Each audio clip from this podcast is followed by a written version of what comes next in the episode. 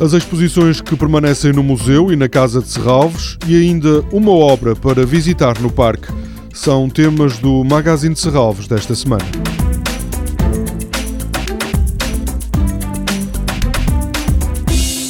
Na próxima segunda-feira, 2 de janeiro, Serralves estará excepcionalmente de portas abertas. Uma oportunidade para começar o novo ano, por exemplo, visitando a exposição de Juan Miró Materialidade e Metamorfose. É a primeira vez que as obras de Miró, que pertencem ao Estado português, são mostradas ao público. São 81 obras que abrangem seis décadas da obra do artista catalão entre os anos 20 e 80 do século passado.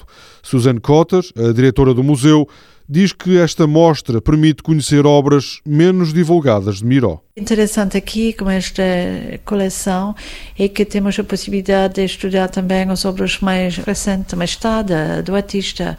As obras que eu conhecia mais foi, evidentemente, as obras que fazem parte dos anos modernistas, dos anos 20, dos anos 30, anos 40. Aqui podemos ver uh, verdadeiramente uma evolução através destas uh, décadas é muito interessante, sobretudo para ver como Miro que foi uma artista modernista, mas como foi também uma artista contemporânea como os movimentos de pós-guerra. O projeto expositivo de Juan Miró, Materialidade e Metamorfose, é da autoria de Álvaro Cisa Vieira. A exposição fica na Casa de Serralves até 28 de janeiro.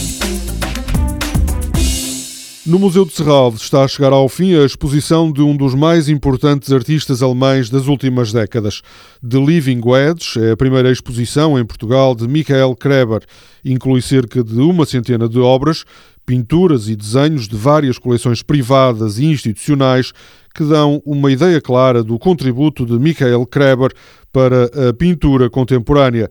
A exposição estará no museu até ao dia 15 de janeiro. Por mais uma semana, até ao dia 22, estará no Museu de Serralves a exposição de arte portuguesa recente da coleção de Serralves, intitulada Conversas. Inclui obras de André Cepeda, Pedro Barateiro, Julião Sarmento, Pedro Cabrita Reis, Musa Paradisíaca e Jorge Molder, entre outros.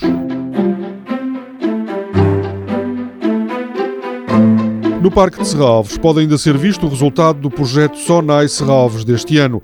A obra da sul-coreana Ae Gyang chama-se Parque de Vento Opaco, em seis dobras.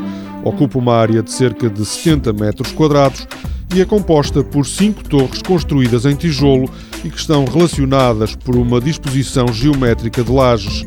A ideia é mostrar como os artistas podem intervir nos ambientes cotidianos.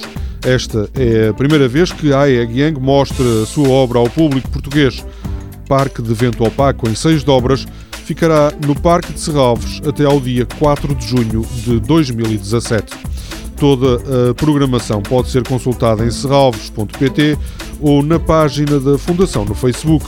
Este programa pode também ser ouvido em podcast.